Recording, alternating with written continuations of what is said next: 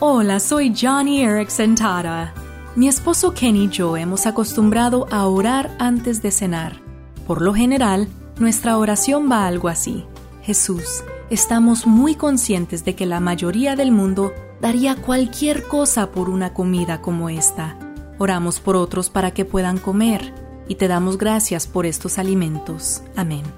Es algo que tomamos del libro de Deuteronomio 8, donde el Señor le dijo al pueblo de Israel, Cuando hayas comido y estés satisfecho, alabarás al Señor tu Dios por la buena tierra que te ha dado. Oh amigo, amiga, Dios había provisto mucho para su pueblo, comida, ropa, buena tierra, pero a menudo era su ingratitud lo que los metía en problemas. Entonces, no olvides lo que Dios te ha dado. Da gracias por sus provisiones, incluso por la comida.